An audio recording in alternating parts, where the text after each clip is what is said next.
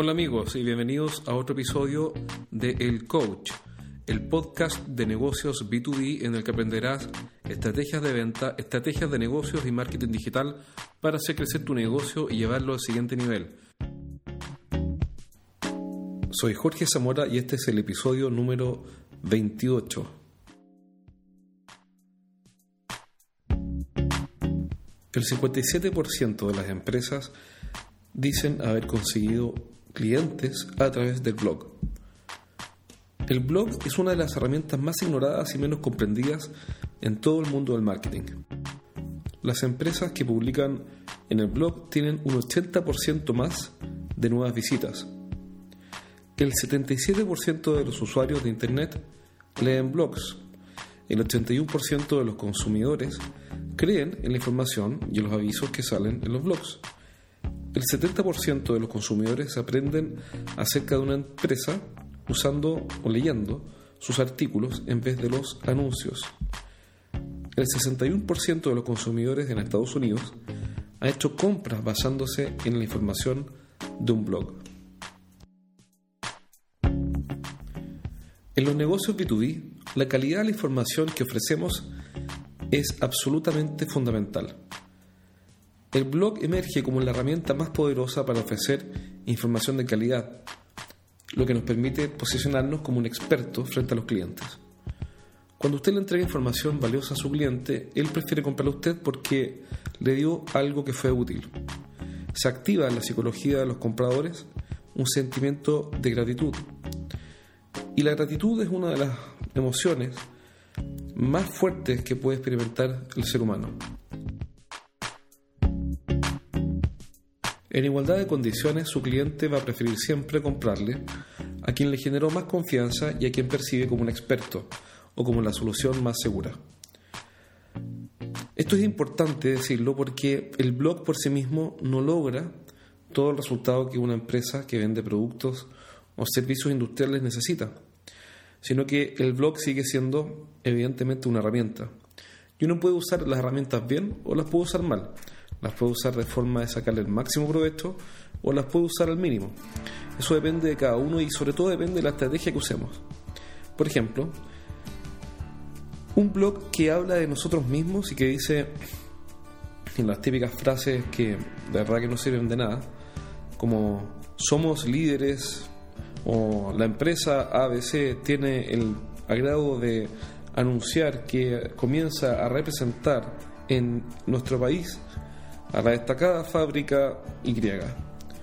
Eso la verdad es que no le interesa ni le sirve a nadie.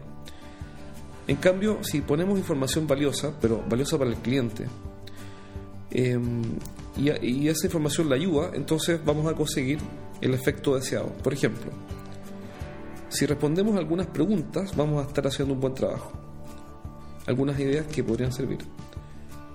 ¿Cómo opera la garantía del equipo que voy a comprar? ¿Qué pasa si el equipo falla? ¿Cómo elijo entre un equipo A y uno B? ¿Cuáles son las fallas más comunes? ¿Cómo prevenirlas? Esas preguntas que tienden a repetirse y sin duda muchas otras, en la mayoría de los clientes, si nosotros las respondemos en el blog, entonces vamos a empezar a construir una plataforma de información útil y relevante para los clientes. Al final es tan simple como anotar 50 preguntas y es un número que siempre se recomienda, 50 preguntas que se hagan los clientes y comenzar a responderlas una por una. Cuando nos hacemos cargo de las preguntas que tienen los clientes o de, sus dudas, lo que estamos haciendo es ejercitar la empatía de forma concreta. Ya no solamente con una frase eh, del tipo es importante ser empático, sino que estamos ejercitando la empatía con hechos concretos. Estamos respondiendo las preguntas que los clientes tienen o las, dudas que quieren saber. Entonces, eh, no es tan difícil hacer un blog de buena calidad que atraiga nuevos clientes y que facilite las ventas, o que, digámoslo bien, que impacte las ventas. Basta con responder y entregar lo que los clientes quieren saber. Esa es la información más valiosa y es sin duda la mejor definición de publicidad.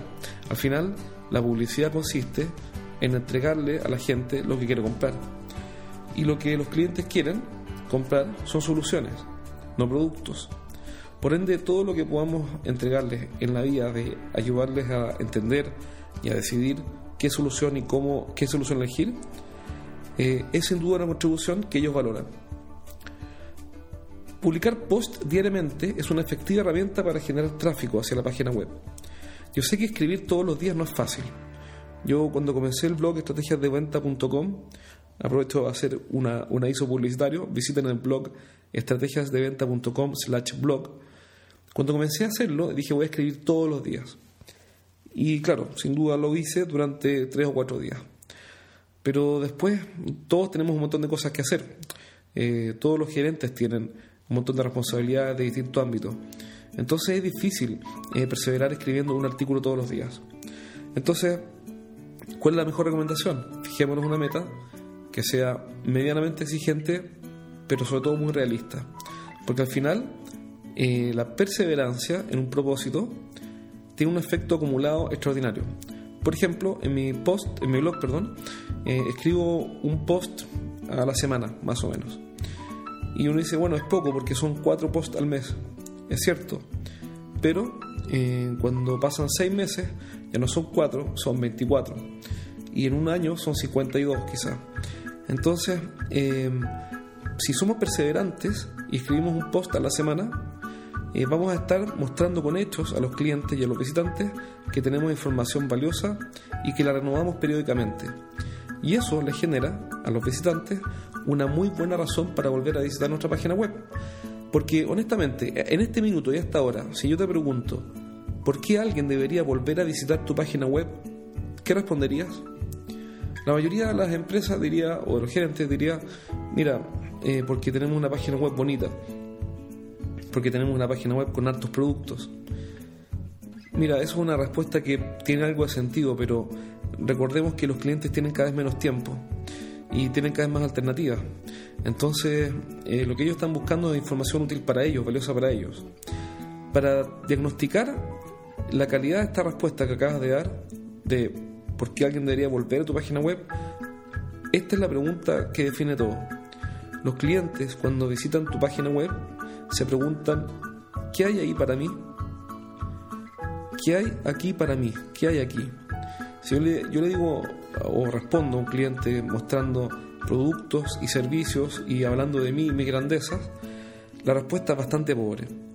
Pero si yo le muestro información que él necesita para mejorar su calidad de vida o mejorar eh, el desempeño de su negocio o reducir sus tiempos de producción o mejorar la confiabilidad de sus equipos, etcétera, entonces le estoy dando una muy buena respuesta a la pregunta ¿qué hay aquí para mí? Cuando nosotros queremos saber si es que estamos haciendo un marketing enfocado en el cliente o enfocado en nosotros mismos, que es lo más habitual, basta con que nos hagamos la pregunta si estamos o no entregando lo que el cliente quiere. Acordémonos siempre que el cliente hace la pregunta ¿qué hay aquí para mí? Entonces cuando respondemos a esa pregunta y le damos una muy buena respuesta, como por ejemplo, mira, aquí tengo para ti un artículo en el que muestro los cinco errores más comunes en el uso de las máquinas X o, en el desempeño de los productos Y. Entonces le estoy dando a él una buena razón para volver a la página porque ahora ya sabe cómo mejorar su experiencia, el uso, la producción, la confiabilidad, la mantención o lo que sea de los equipos que está usando.